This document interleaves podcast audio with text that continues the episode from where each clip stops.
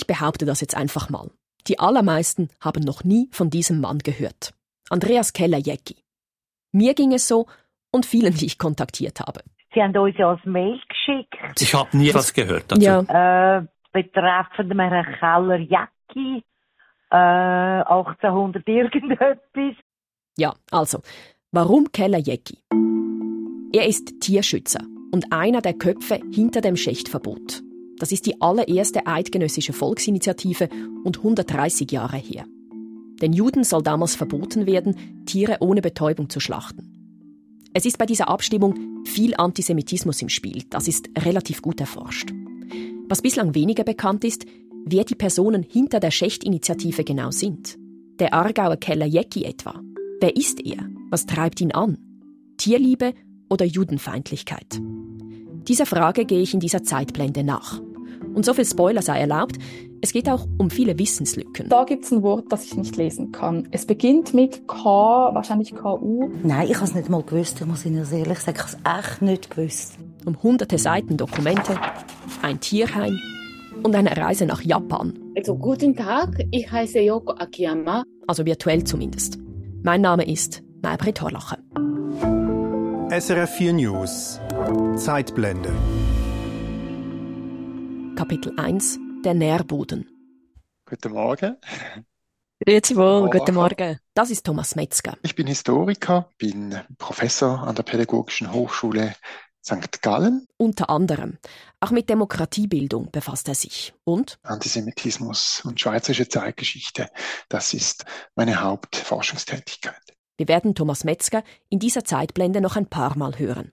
Er hilft uns, die großen Linien rund um das Schächtverbot zu verstehen.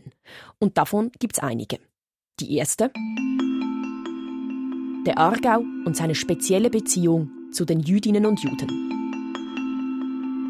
Im deutschsprachigen Europa kam es im ausgehenden Mittelalter zu massiven Vertreibungswellen.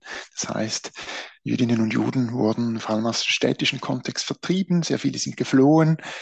Zumeist lebten danach jüdische Menschen auf dem Land. Und in der Eidgenossenschaft ist ab dem 17. Jahrhundert dann eine Art Ghettoisierung, wenn man so will, in zwei Gemeinden feststellbar, in der Grafschaft Baden, in Oberendingen und Lengnau. Und diese Grafschaft Baden, die geht später im Kanton Aargau auf. Über lange Zeit leben also fast alle Jüdinnen und Juden der Schweiz im Aargau. Erst Mitte des 19. Jahrhunderts und übrigens auf Druck des Auslands gewährt die Schweiz den Juden die Niederlassungsfreiheit. Auch Judenemanzipation genannt. Und die jüdischen Gemeinschaften, die wachsen zu jener Zeit. Das hat auch mit Vertreibungen im Osten Europas zu tun. Rund zwei Millionen Jüdinnen und Juden sind emigriert, die allermeisten in Richtung USA. Ein paar von ihnen kommen auch in die Schweiz, werden hier als sogenannte Ostjuden durchaus auch despektierlich bezeichnet. Und es existiert in der Forschung zur Schächtverbotsinitiative auch die These, dass die Annahme der Initiative gerade auch darauf abzielte, möglichst unwirtlich zu wirken für eine jüdische Immigration. Was gleichzeitig passiert, und das ist die zweite große Linie, um das Schächtverbot zu verstehen, der Tierschutzgedanke kommt auf. Zuerst in Großbritannien, bald auch in der Schweiz. Ich hole mir einen zweiten Experten zu Hilfe. Stefan Häsler heißt er und war viele Jahre stellvertretender Direktor des Bundesamtes für Veterinärwesen, so hieß es früher. Heute ist er pensioniert und engagiert sich für die Geschichte der Veterinärmedizin. Und Ihre ursprüngliche Ausbildung ist, Sie sind Tierarzt, oder? Ich bin Tierarzt, ja. Ausbildete. ja. Ja, Ja. ja. Hm, Okay, ein ziemliches Curriculum vitae, würde ich sagen. Häsler sagt, für den Tierschutz setzen sich am Anfang viele Pfarrer ein. Und, das klingt vielleicht etwas komisch, der Tierschutz ist vom Menschen ausgedacht. Ein wesentlicher Beweggrund für den Tierschutz, am Anfangszeit des Tierschutzes, war das Vermeiden von Grausamkeit gegenüber Jugendlichen. Minderjährige sollen nicht Tierquälereien mit ansehen. Öffentliche Sittlichkeit steht im Vordergrund und eben der Mensch. Aber die Pfarrer rufen in Erinnerung, dass die Tiere auch ein Teil der Schöpfung sind und auch Anrecht auf Schutz haben. Ganz konkrete Missstände stehen im Fokus. Lastenpferde etwa, die Steine schleppen und geschunden werden. dann die Kleinbauern, die ein, zwei Stück Vieh hatten und die dann die Milchkannen mit Hunden zur Käserei gezogen hatten. Und noch ein drittes Element, das fast etwas sonderbar tönt aus heutiger Sicht, das war das wettkampfsmäßige Schießen auf lebende Tauben. Das wurde auch verpönt und hat Anlass gegeben zu Bewegung des Tierschutzes. In den 1850er Jahren führt der Aargau wie andere Kantone zu jener Zeit ein Tierschutzgesetz ein. Dieses verbietet es, Tiere zu quälen, auch beim Schlachten. Es hat deshalb die Tötung von großem und kleinem Schlachtvieh und von Pferden durch den Schlag auf den Kopf des Tieres zu geschehen. Ansonsten droht eine Buße von 5 bis 50 Franken. Dieser Schlag auf den Kopf, der ist entscheidend. Das Tier muss also betäubt werden, bevor es getötet wird. Genau das aber, und nun haben wir unseren Kontext fast beisammen, ist beim Schächten, also beim rituellen Schlachten, nicht vorgesehen. Historiker Thomas Metzger sagt, Schächten ist eine gemäß dem jüdischen Religionsgesetz erfolgte Schlachtung. Sie wird per Halsschnitt praktiziert. Grundsätzlich gilt die Regel, dass unblutiges Fleisch gegessen werden soll. Es ist nur folgerichtig. Endingen und Lengnau wehren sich gegen das aargauische Tierschutzgesetz. Und der Kanton? Der erteilt ihnen 1855, ein Jahr nach Erlass des Gesetzes, eine Ausnahmegenehmigung. Die beiden Gemeinden dürfen also weiterhin rituell schlachten. Die Religionsfreiheit wird ganz stark äh, natürlich herausgestrichen. Das ist vor allem von Seiten natürlich auch der jüdischen Rekurrenten vorgebracht worden. Die Behörden argumentieren aber auch gerne mit physiologischen Gutachten. Das heißt, es ist auch diese Wissensgesellschaft äh, des 19. Jahrhunderts, Expertise gefragt. Nun passiert das alles noch ohne Tierschutzverein. Gegründet wird dieser im Aargau erst über ein Jahrzehnt später, 1869. Auslöser dafür ist ein Zeitungsbericht. Aus der Feder einer in der Nähe des Bahnhofes Aarau wohnenden Dame. Es geht nicht ums Schlachten, sondern um Tiere, die oftmals einfach in Zugwaggons abgestellt werden. Wenn ganze Nächte lang das stets matter und matter werdende Schreien von unausgestaltem Eisenbahntransportvieh an das wache Ohr eines fühlenden Menschen dringe und gleichsam die vorwurfsvolle Frage stelle, gibt es denn im Aargau keinen Tierschutzverein? Kurz danach ist der Aargauische Tierschutzverein gegründet mit 163 Mitgliedern. Das alles ist der Nährboden für die Schächtverbotsinitiative, die Jahrzehnte später folgt.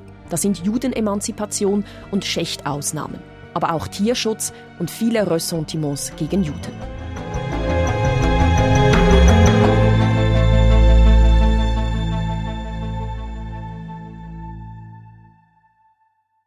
Kapitel 2 und Andreas Keller-Jecki. Er ist in den 1850er Jahren, als dieser Nährboden bereitet wird, noch ein Kind. Das lese ich in Dokumenten, die ich im Staatsarchiv Aarau finde. Dort liegt eine große Nachlasssammlung, die er selber dem Kanton vermacht hat. Es sind hunderte Seiten gesammelter Zeitungsartikel und Broschüren. Über Keller Jäcki als Person steht allerdings nur wenig drin. Der kleine Andreas wird 1845 in der Gemeinde Bötsberg geboren. Der Vater ein Knecht, die Mutter eine Magd. Bereits in jungen Jahren zieht Andreas nach Aarau. Laut einem Nachruf des Aarauer Tagblattes kam er früher in die Kantonshauptstadt, wo er auf der Staatskanzlei seine Lehrzeit durchmachte.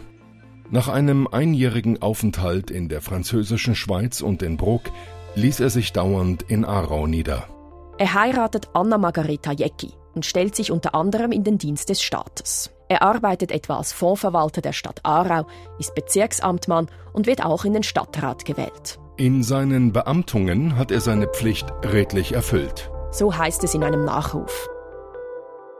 Auf der einzigen überlieferten Fotografie ist Keller Jecki in fortgeschrittenem Alter zu sehen. Kräftige Statur, eine fliehende Stirn, Brille und ernster Blick. Ein dicker Schnauzbart verdeckt den Mund. Er war ein ausgeprägter Charakter, hatte oft eine etwas raue Schale, war aber von redlichem Willen beseelt und ein fleißiger, tüchtiger Mann. Als peinlich gewissenhaft beschreiben ihn seine Tierschutzkollegen. Es war ihm nicht gegeben, mit seiner Ansicht und Überzeugung hinter dem Berge zu halten, und so wusste man immer gleich, woran man mit ihm war. Einig sind sich alle Nachrufe. Kellerjecki ist Tierschützer mit Leib und Seele und hat alle Zeit weder seine Kräfte noch Zeit und Geldopfer gescheut, wo es galt, Tierquälereien abzustellen. Seine besondere Aufmerksamkeit hat er stets, um von vielen nur zwei Punkte zu erwähnen, der schwierigen Materie der Schächtfrage geschenkt, sowie der Besserung der Viehtransportverhältnisse auf den schweizerischen Eisenbahnen. Die schwierige Materie der Schächtfrage, da ist sie also. Was allerdings nirgends steht, warum Kellerjecki sich dem Kampf gegen das Schächten verschrieben hat.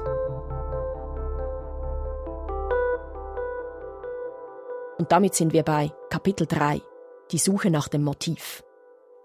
Kellerjecki, so viel ist unterdessen wohl klar, ist ein umtriebiger Tierschützer. Aber meine Nachforschungen über ihn als Person laufen vielerorts ins Leere. Sehr geehrte Frau Horlacher, meines Wissens fehlen uns konkrete Angaben zu Andreas Keller-Jecki und auch zu den Anfangszeiten des Aargauer Tierschutzvereins. Sanders Mail. Leider wurden wir zur Person. Bis ich auf ein Buch stoße mit dem Titel Das Schächtverbot von 1893 und die Tierschutzvereine. Volltreffer. Die Verfasserin, ich bin zugegebenermaßen etwas überrascht, sitzt in Kyoto, Japan. Yoko Akiyama ist Assistenzprofessorin an der Doshia-Universität. Ich bin Historikerin. Ich beschäftige mich mit der Geschichte der Schweiz.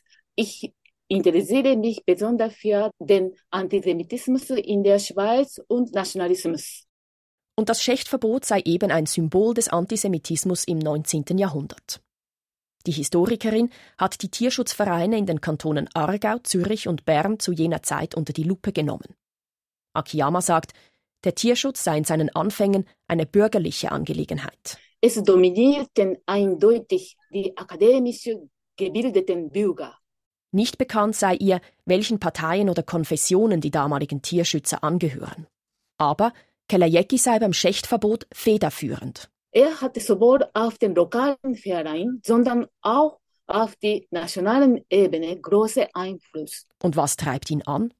Hier stößt auch die Historikerin an eine Grenze. Ah, das kann ich nicht sagen. Es ist schwierig. Ich habe nicht seine Motive untersucht. Hm. Das ist schwierig zu sagen. Es gab nicht so viele Quellen. Eine Stelle bleibt noch zu kontaktieren. Grüezi, Frau Horlacher, da ist Becker vom Aargauischen Tierschutzverein. Die heutige Nachfolgerin von Kellerjecki. Sie haben uns ja als Mail geschickt, äh, betreffend Herrn Keller-Jecki, äh, 1800 irgendetwas. Das Ziel befindet sich auf der rechten Wenig Seite. später empfängt Astrid Becker in Untersiegenthal. Am Waldrand mit Blick über das Tal ist der Aargauische Tierschutzverein heute einquartiert. In einem alten Bauernhaus. Es riecht und tönt nach Tierheim. Wir haben Ratten, wir haben Kaninchen, das ist der Kaninchenbau. Auch Hunde und Gückel landen bei Astrid Becker. Und vor allem Ja, das ist Nelly. viele Katzen. Der Aargauische Tierschutzverein peppelt all diese Tiere auf und sucht für sie ein neues Zuhause. Also, wenn wir mal schnell einen Stock holen. Ja, gerne. Ganz viele Bücher. Im Dachstock des alten Bauernhauses lagert ein regelrechter Schatz. In einer grünen Box liegen unzählige kleine dicke Bücher mit ledernem Einband. Was, was ist denn jetzt das? Was ist da alles drin? Das ist alles drinnen über den Tierschutz äh, vom, vom ersten äh, Jahr her. Das ist das, Buch, das erste Buch, das erste Jahr. Die Jahresberichte des Aargauischen Tierschutzvereins seit dem Anfang. Astrid Becker hat die allerersten aus den 1870er Jahren durchgeschaut. Vom Andreas Keller-Jecki. Haben Sie jemals gehört vorher? Nein, muss ich ehrlich sagen, wirklich nicht. Und ich habe auch noch, äh, ich habe noch gegoogelt, auch nichts gefunden. Und äh, wir haben dann auch noch ein paar Bücher so ein bisschen quer gelesen, oder? Nicht, wirklich nicht, muss ich sagen. Ja. Inhaltlich Ja. geht es ja ums Schächtverbot, oder? wo sehr ein, ein aufgeheiztes Mhm. Thema ist, oder? weil die ganze Kampagne schon auch sehr antisemitisch geprägt war, Mhm. Ja. damals.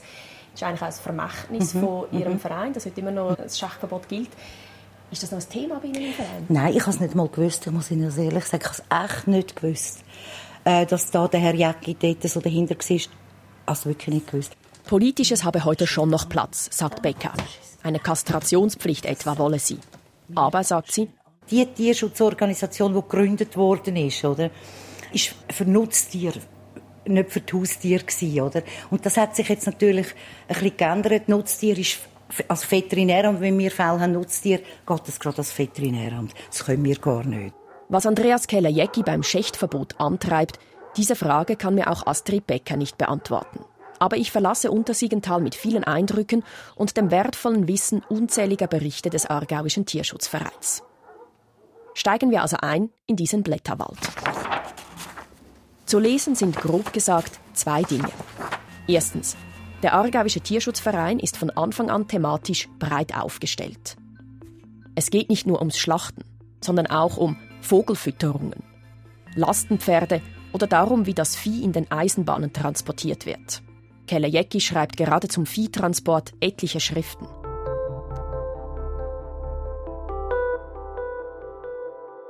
Die zweite Erkenntnis, Kelejecki ist 34 Jahre alt, als er Präsident des Aargauischen Tierschutzvereins wird. 1879 ist das. Und ziemlich genau ab jener Zeit nehmen die Tierschützer in Europa die Schlachtmethoden in den Fokus. Ich klopfe nochmals bei Veterinärmediziner Stefan Häsler an. In erster Linie sind die Bevölkerungen in den Städten gewachsen. Man kann seinen Durchschnittswert annehmen, dass im Vergleich zum 1800, 1875 dreimal mehr Leute in den Städten wohnten. Leute, die eben nicht mehr Tiere zum Eigenverzehr selber schlachten. Und das bedeutet, dass viel mehr Tiere geschlachtet werden mussten. Auch hat der zunehmende Wohlstand vermutlich zu einem vermehrten Fleischkonsum beigetragen. Das hat konkrete Folgen. Die Bolzenschussmaschine etwa wird erfunden. Da das Schlachtvolumen in den Schlachthöfen zugenommen hat, musste das Töten der Tiere rationeller gestaltet werden. Das ruft auch die Tierschützerinnen auf den Plan. Ein prägnantes Beispiel dazu datiert auf das Jahr 1883, genau zehn Jahre vor der Schächtverbotsinitiative. Kapitel 4 Die Schlachtmethoden im Fokus. In Wien treffen sich 1883 Tierschützer aus ganz Europa. Ob Kelajecki vor Ort ist, weiß ich nicht. Den Bericht des Internationalen Tierschutzkongresses hat er aber säuberlich in seinem Nachlass abgelegt. Aus heutiger Sicht eher befremdlich führen die Tierschützer in Wien Probeschlachtungen durch. Dem Programme gemäß versammelten sich die Kongressteilnehmer um 9 Uhr vormittags im städtischen Schlachthause zu St. Marks, um den interessanten Demonstrationen der verschiedenen Rinderschlachtmethoden beizuwohnen. Bei welcher Schlachtmethode leiden die Tiere am längsten? So lässt sich in etwa die Übungsanlage erklären. Sechs Ochsen werden dafür getötet. Der neueste Schrei ist eine sogenannte Schießmaske, die dem Tier aufgesetzt wird. Während sich die Schießmaske hinsichtlich der Wirkung ungeteilten Beifalles erfreute, wurden gegen deren Einführung von einigen Seiten Bedenken wegen der starken Detonation laut. Zu guter Letzt Ochse Nummer 6. Dieser wird geschächtet und der Eintritt des Todes durch die Verblutung ohne jedweden Betäubungsakt beobachtet. Nahezu sämtliche Anwesenden erklärten, dass das Tier durch volle elf Minuten bei voller Schmerzempfindung lebte. Der Tenor ist klar. Jeder, der mit eigenem Auge zuschaut, der sehe, das Schächten sei brutal und verabscheuungswürdig. Solche und ähnliche Argumentationslinien werden in den Jahren bis zur Abstimmung immer wieder zu lesen sein. Wissenschaftlich aber ist damals längst nicht so klar, welche Schlachtmethode wie qualvoll ist. Veterinärmediziner Stefan Häsler sagt, es gibt dazu ein interessantes Gutachten der Professoren der Veterinärschule in Bern zuhanden eines Gerichtes, ob das Schächten äh, tierquälerisch sei oder nicht. Und interessanterweise äh, hat das Gutachten den Schluss gebracht, dass das Schächten durchaus eine valable Methode sei, dass man aber dafür sorgen solle, dass das Publikum diesem Vorgang nicht zuschaut. Wir erinnern uns, die öffentliche Sittlichkeit. Heute aber, das fügt der ausgebildete Tierarzt Häsler auch an, sei klar. Nach dem heutigen Stand der Wissenschaft ist klar, dass das Schächten einen zusätzlichen Schmerz für das Tier bedeutet. Auch in Bern, Solothurn oder St. Gallen wird das Schlachten in den 1880er Jahren zum Politikum. Besonders aber im Aargau. Dort verstärken die Tierschützer ihren Effort und betonen, Alle Metzger sollen ihre Tiere betäuben, so wie es das Tierschutzgesetz seit Jahrzehnten vorschreibe. Das Schächten aber müsse halt zuerst angegangen werden, weil wir ohne die Beseitigung der Nichtbetäubung der jüdischen Schlachttiere auch keine Ordnung schaffen können beim Schlachten durch die christlichen Metzger. Der Aargauische Tierschutzverein mit Keller Jecki an der Spitze schreibt im Jahresbericht 1886 von Klagen. Geführt von verschiedenen in Endingen stationierten Polizeisoldaten von geradezu empörender Behandlung der Schlachttiere beim Schächten beziehungsweise von jenem vorhergehenden Vorbereitungen Erwähnung tun. Zudem habe man Kenntnis, dass die Schächtausnahme auch auf die übrigen Gemeinden des Kantons, wo Israeliten in größerer Anzahl wohnen, angewendet werde. Gemeint ist vor allem die Stadt Baden.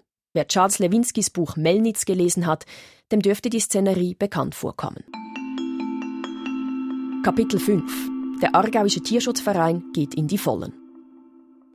Unter seinem Präsidenten Keller Jecki schreibt der Verein etliche Anträge, auf kantonaler und eidgenössischer Ebene und beschließt Mitte der 1880er Jahre zwei Maßnahmen, die beide folgenreich sein werden.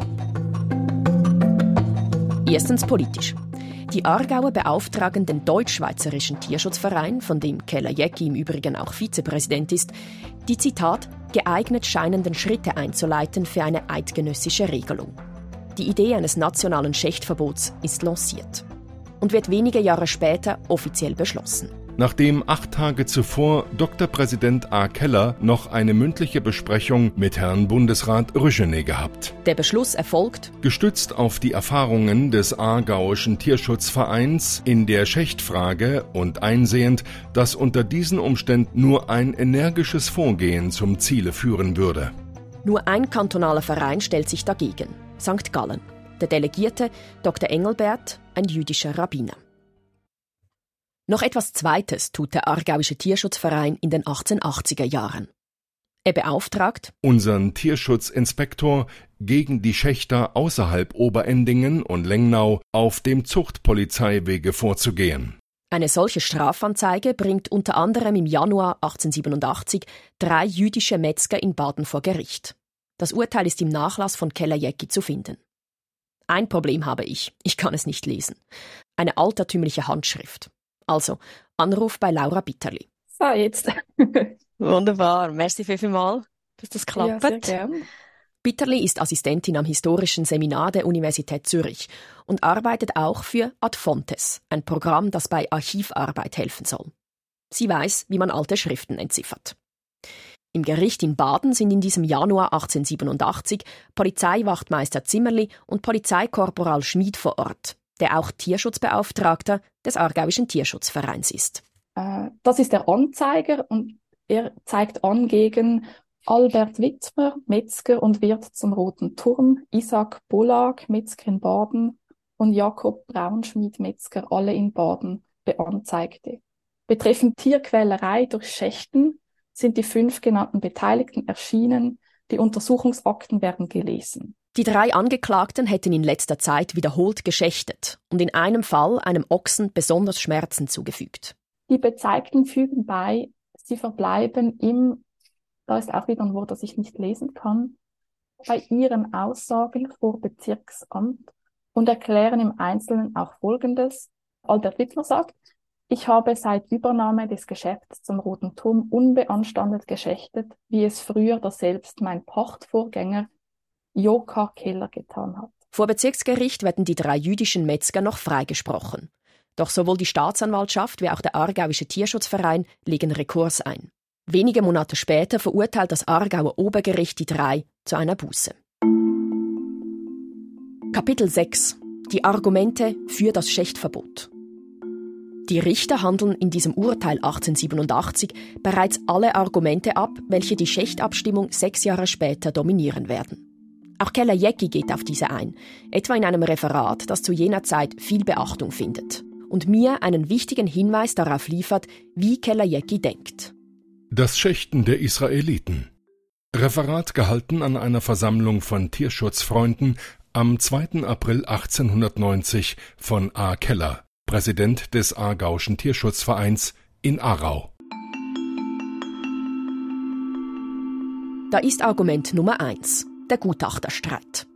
Ist es qualvoll, ein Tier ohne Betäubung zu schlachten? Wir erinnern uns an die Probeschlachtungen in Wien. Keller Jecki führt diese auch in seinem Referat an. Argument Nummer zwei: Das Schächten sei gar kein religiöser Ritus. Auch hier zitiert Keller Jecki aus Gutachten von anderen Personen, etwa eines Rabbiners Dr. Stern. Das Schächten würde dem Judentum den Stempel einer Religionsgenossenschaft aufprägen, die dem Kulturleben der Gegenwart fremd gegenübersteht, weil sie sich in einer nach Ort und Zeit entlegenen Zone heimisch fühlt. Historiker Thomas Metzger wertet diese Argumentationslinie klar als antisemitisch. Hier erdreisten sich eigentlich die Initianten, dem Judentum zu erklären, was jüdischer Kultus ist. Dabei wird immer auch wieder gerne eine spezifische Exegese der Heiligen Schriften vorgenommen. Das hat eine lange Tradition im Antisemitismus. Da geht es um Falschauslegungen, teilweise auch verfälschte Auslegungen. Und was im Zitat auch aufscheint, ist Differenz, die konstruiert wird. Und zwar wird eine Art Mehrheitsgesellschaft als christlich, aufrichtig, moralisch erhaben und so weiter dargestellt und dementsprechend dichotom entgegengestellt die Jüdinnen und Juden, die als fremd, unschweizerisch, unmoralisch und so weiter dargestellt werden. Dass auf diesen Stern Bezug genommen wird, ist ein Klassiker in äh, tschechgegnerischen Kreisen. Er wird als eine Art Alibi-Jude missbraucht. Stern war früher Rabbiner, wird dann Atheist und griff das Judentum immer wieder in Schriften, die antisemitisch geprägt waren, an. Argument Nummer drei in Kellerjekis Referat. Mit der Judenemanzipation seien nun alle Bürger gleich. Die Juden haben alle staatsbürgerlichen Rechte der übrigen Schweizer Bürger erhalten, weigern sich aber hartnäckig, auch die ihnen obliegenden Pflichten zu übernehmen. Professor Thomas Metzger spricht von einer verzerrten Wahrnehmung. Diese diskriminierende Optik negiert die Tatsache, dass im Gegenteil eigentlich die Mehrheit es ist, die gegenüber Minderheiten sich Vorrechte ausbedingt. Spannend ist hier eben, das hat eine Geschichte in dieser modernen Schweiz seit 1848.